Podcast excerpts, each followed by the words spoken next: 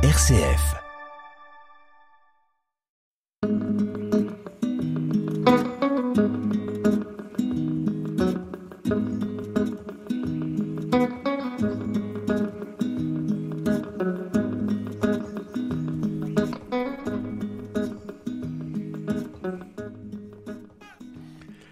L'histoire que je vais vous raconter aujourd'hui, euh, je l'ai choisie pour euh, montrer le fait que parfois la liberté a un prix qui est très cher à payer. Euh, cette histoire donc commence en 1963 au Mali et à cette époque il y a une guerre épouvantable entre le Mali qui vient juste d'accéder à l'indépendance et le peuple touareg. Et cette guerre va durer pendant quasiment 30 ans avant qu'on puisse envisager un accord de paix. Et pendant 30 ans, les Touaregs euh, ont été obligés de fuir le désert euh, malien et de se réfugier vers l'Algérie, en particulier à Tamanrasset. Et là, euh, il faut imaginer ce que c'est que Tamanrasset pendant toutes ces années 60, 70, 80. C'est une ville qui est pétrifiée d'ennui, qui est pétrifiée par la misère, le, désespoir et surtout, mais véritablement l'ennui. Et les Touaregs arrivent là. Euh, les hommes euh, n'ont pas de travail, les enfants mendient, les, femmes cherchent à s'employer comme domestiques euh, quasi esclavagisés dans les foyers de Tamanrasset. Et ben, on sait pas, on sait pas vraiment comment passer le temps et comment passer ces longues, longues, longues nuits du désert. Et quelques hommes qu'on appelle alors les Ishumar. Ishumar, ça veut dire euh, chômeur, enfin c'est le mot chômeur français, mais transformé en berbère. Donc les Ishumar bah, commencent à tendre des cordes sur des vieux bidons avec des vieux bouts de bois, et ils commencent à tirer quelques accords de ces instruments, euh, de fortune. Et puis euh, sur ces instruments de fortune, ils commencent à développer une musique, des, des thématiques dans les qui exprime un peu tout leur désespoir de peuples exilés, de peuples chassés, de peuples traqués, à la fois par les Maliens, par les Algériens, par euh, parce que bon, ben, Touareg, c'est euh, pour un État central, c'est absolument insupportable. C'est-à-dire, c'est quelqu'un qui ne connaît pas les frontières, c'est quelqu'un qui vit selon ses propres lois. Et en particulier, les Touaregs ont une vision de l'islam qui est très, très, très, très libérale. Et ça commence à euh, irriter sérieusement les premiers islamistes qui s'installent dans, cette région à cette époque-là. Donc les Touaregs commencent à chanter leur euh, désespoir et euh, cette musique accroche, elle accroche tous les peuples africains qui sont un peu euh, déstabilisés par la sécheresse, par la guerre et ça commence à avoir un véritable succès. Alors les premiers morceaux circulent sur des cassettes que l'on copie. Et puis, euh, on en donne quelques-unes à des voyageurs, à des routiers, et tout ça circule, se met à circuler dans tout le Sahara. Et la réputation de cette musique touareg commence euh, vraiment à s'étendre et, euh, et, vraiment à, porter une voix africaine, une voix, c'est vraiment la voix du désert, le blues du désert. Et parmi, dans le public, euh, de ces cassettes, il y en a un qui est absolument fan de cette musique, c'est Muammar Kadhafi. Et Muammar Kadhafi réagit comme euh, Muammar Kadhafi ne savait euh, réagissait traditionnellement. Il transforme les Touaregs en soldats, il les intègre à son armée et il les lance à l'assaut du Mali euh, pour essayer de, bah, de déstabiliser le, pays. Et parmi les soldats Touaregs euh, de Kadhafi. Il y en a un qui s'appelle Ibrahim Ag al-Habib. Et euh, c'est un homme qui a été profondément marqué par l'exécution de, son père par l'armée malienne. Et euh, donc il s'est intégré à l'armée de, de, Kadhafi. Il est dans le désert libyen. Alors il faut imaginer ce que c'est qu'une caserne de l'armée de Kadhafi dans le désert libyen au milieu des années 80. Enfin c'est c'est comment dire la minéralisation de l'ennui absolu. Voilà, je crois que je vois pas de meilleure image pour imaginer, pour essayer de décrire les heures qui ne passent pas, les jours qui n'en finissent plus, les, années qui sont des éternités. Et euh, donc Ibrahim Agharab réunit autour de lui quelques autres soldats Touareg et il fonde un groupe de rock qui s'appelle Tinariwen, ça veut dire le désert dans leur langue, et commence à inventer une musique qui est une espèce de mélange de tous les styles de musique qui leur plaisent. Il y a du blues américain, il y a du rock américain, il y a de la musique arabe contemporaine, il y a de la musique traditionnelle euh, touareg. Et tout ça, ils le mélangent, ça fait une espèce de melting pot. Alors ils ont vraiment, vraiment le temps de, de répéter. Et ils commencent à développer une musique très très très particulière dont ils disent qu'elle est rythmée sur le pas des chameaux, mais c'est beaucoup plus entraînant qu'une caravane de chameaux euh, qui chemine dans le désert. Les paroles sont, dans un premier temps, extrêmement brutales et violentes. C'est des paroles de guerre. Je vous en cite euh, le premier morceau de Tina Ruwan qui, euh, qui est connu, dit Par le feu qui brûle depuis trop longtemps dans notre sommeil perdu, pour tous les animaux brûlés, pour tous les vieux, pour tous les vieux tués, aux portes de Kidal, il faut se rassembler. Donc c'est vraiment des, des chants de guerre. Et tout ça commence à se répandre.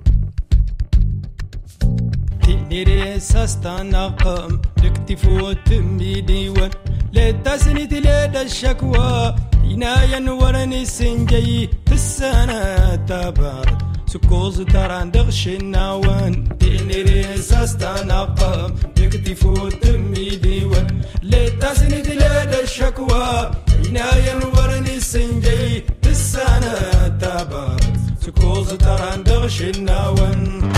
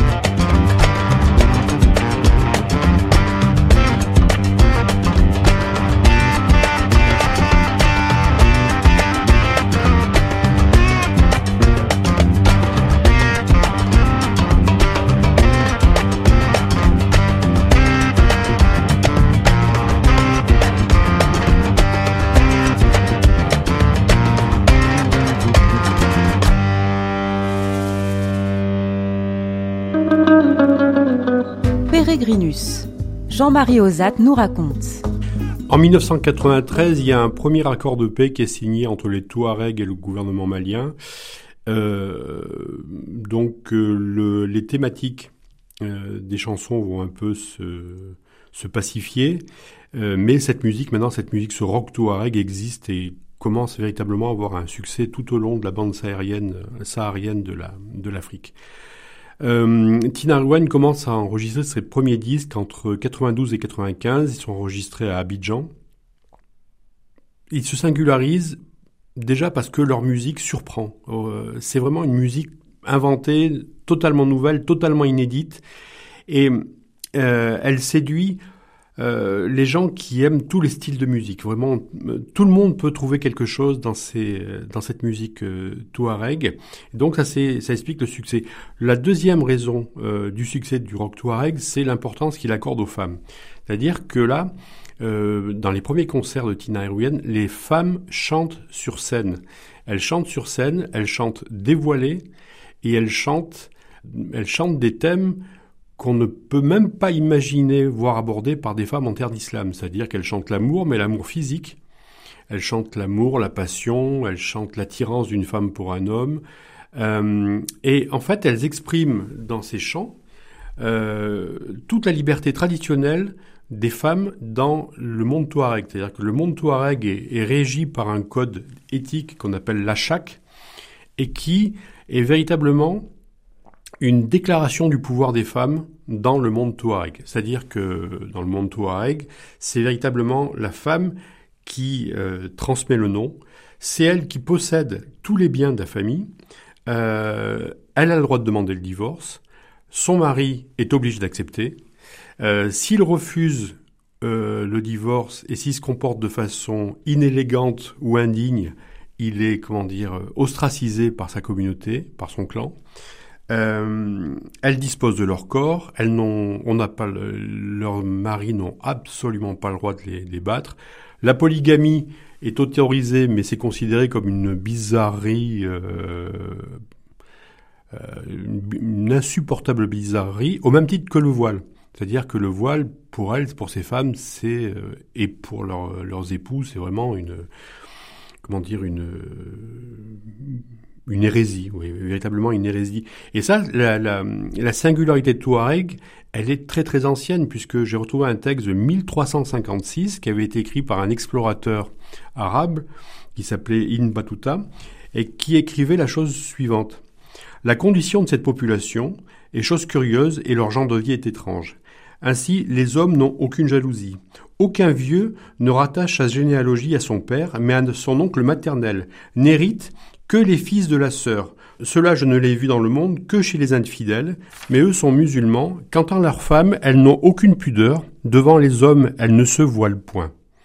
Voilà. Et ça, cette tradition de la liberté des femmes, euh, du, fait qu'on ne voile pas, euh, que ces femmes ne, ne se voilent pas, qu'elles sont très fières de leur beauté, c'est quelque chose auquel elles sont farouchement, mais véritablement farouchement attachées.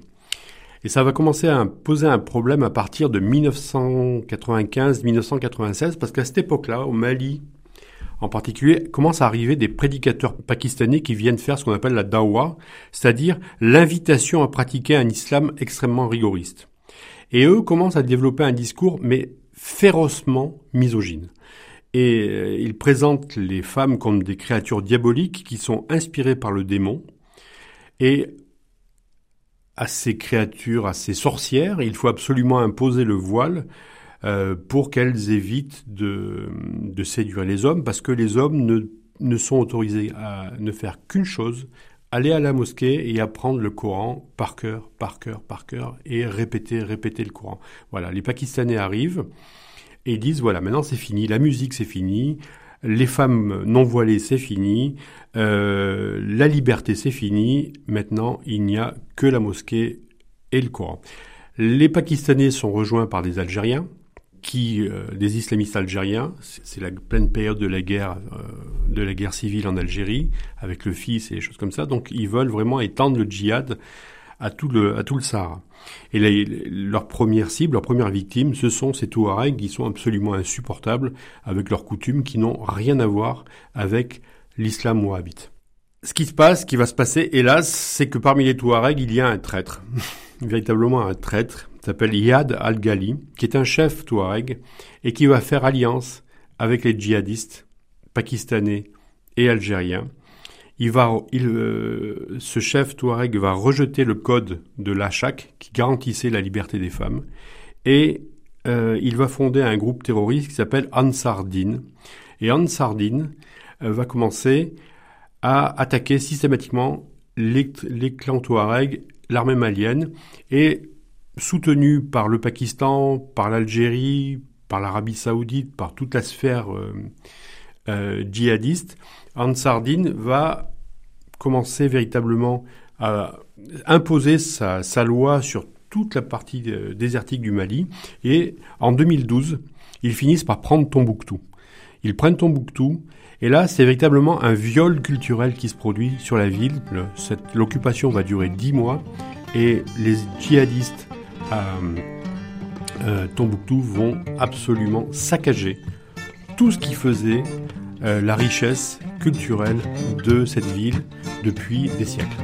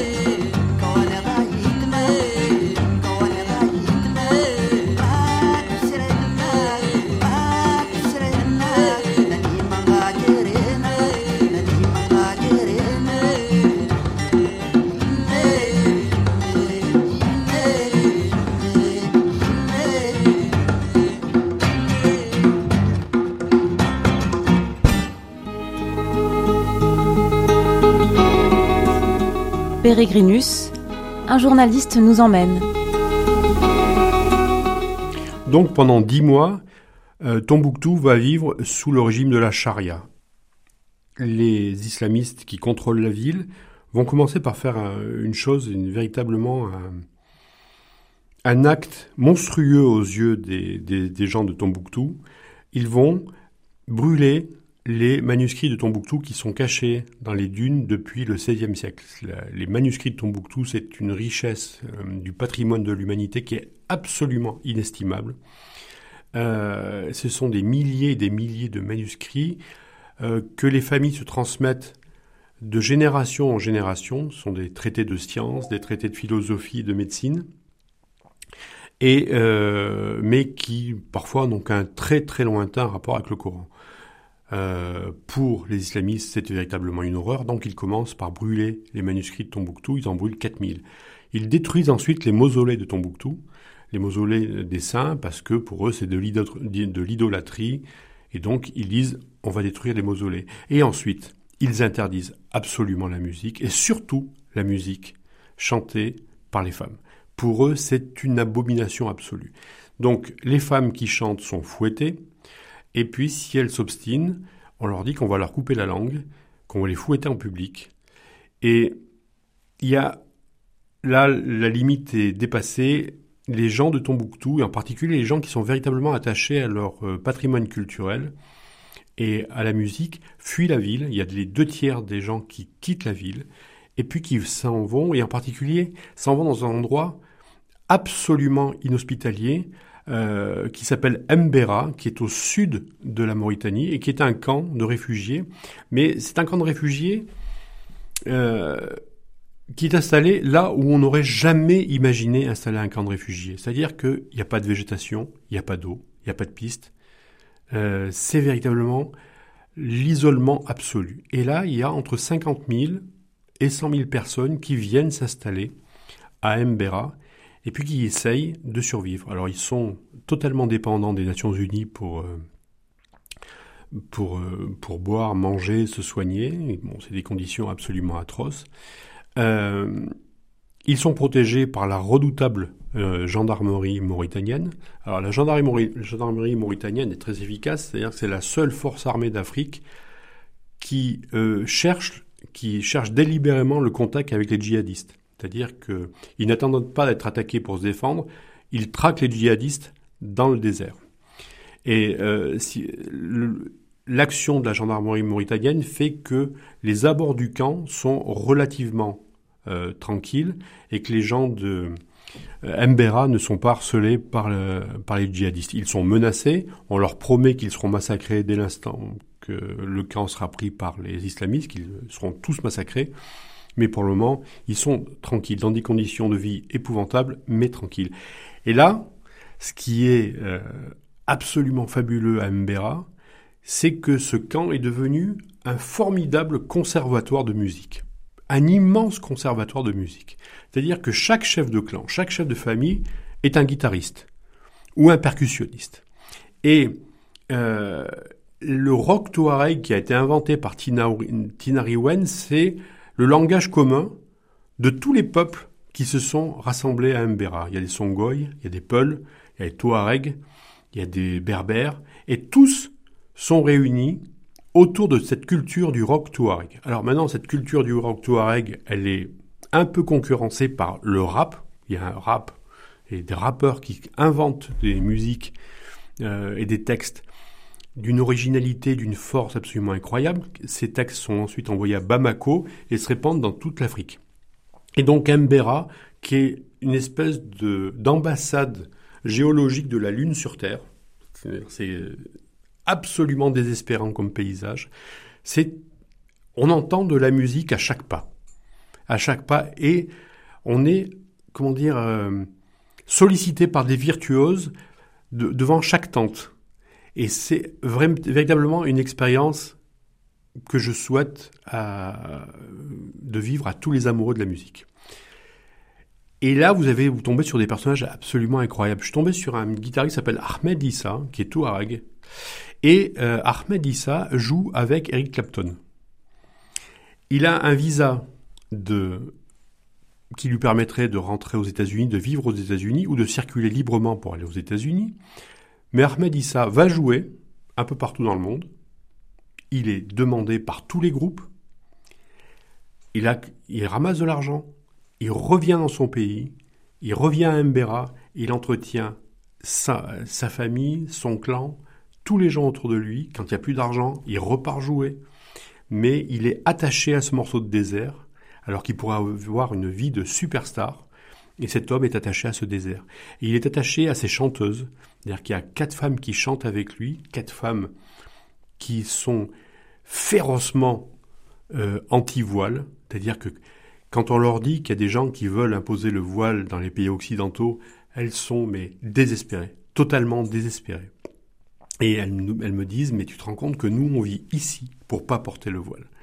Donc, euh, c'est des expériences euh, absolument incroyables. Et puis, il y a une belle expérience aussi à vivre à Mbera, c'est leur passion de la langue française. C'est-à-dire que quand on va euh, dans l'école euh, de Mbera, vous voyez euh, des hommes, des femmes, Touareg, professeurs, instituteurs, qui ont une véritable, véritablement une passion pour enseigner le français. Et vous voyez des petits gamins qui n'ont rien, qui n'ont pas de cahier, qui n'ont pas de crayon, qui n'ont pas de chaussures, qui sont habillés de haillons, et qui sont tout fiers de vous montrer à 5 ou 6 ans qu'ils sont capables d'accorder, qu'ils connaissent absolument les règles d'accord du participe passé. Et ces gens-là connaissent toutes les, toutes les conjugaisons et cette passion du français, cette passion de notre langue, ben, ils vont, ils vont s'en servir pour créer des chansons, pour créer des textes, pour créer des, du rock, du rap, euh, des poèmes, et tous ces poèmes vont ensuite se répandre sur toute l'Afrique. Et sur toute l'Afrique, elles portent toujours le même thème la liberté, la liberté des femmes, la liberté des hommes, et la liberté, la liberté du Touareg qui, qui est de, de gérer un peu euh, sa nostalgie, son blues, en restant un peu à l'écart, sans encombrer les gens et sans qu'on vienne empiéter sur euh, sa tristesse, parce que c'est la sienne, et puis euh, c'est sa meilleure compagne. Pérégrinus, dans les yeux du photographe. Voilà, en conclusion euh, de ce petit voyage à Mbera, je voudrais parler d'un petit groupe de gens qui m'ont tout particulièrement touché. Euh, ce sont les gens qui ont joué dans le film euh, Timbuktu de Abderrahman Sissoko, qui a été euh, un énorme succès au cinéma, qui a accumulé les prix. Et, les gens qui ont joué dans ce film sont aujourd'hui coincés dans le camp de Mbera. C'est-à-dire qu'ils ont été payés quelques dizaines d'euros. Mais comme ils sont apparus dans un film qui dénonce l'islamisme et le djihadisme, eh bien, ces gens-là, ces acteurs, cette petite dizaine d'acteurs, sont menacés, sont sur la liste noire du djihad. Et ces gens-là euh, ne, peuvent pas, ne peuvent pas fuir Mbera, peuvent pas aller en Mali, peuvent pas venir en France. Et ils sont véritablement abandonnés là-bas, sont probablement les gens les plus menacés du désert. Et je pense tout particulièrement à eux. Euh, voilà, et je voudrais euh, leur rendre un hommage parce que la façon dont ils avaient joué dans ce film était absolument merveilleuse. La façon dont ils m'ont accueilli à Mbera a été d'une humanité qui m'a marqué. Et euh, je voulais simplement leur dire que je pense à eux chaque jour et que je m'inquiète pour eux chaque jour.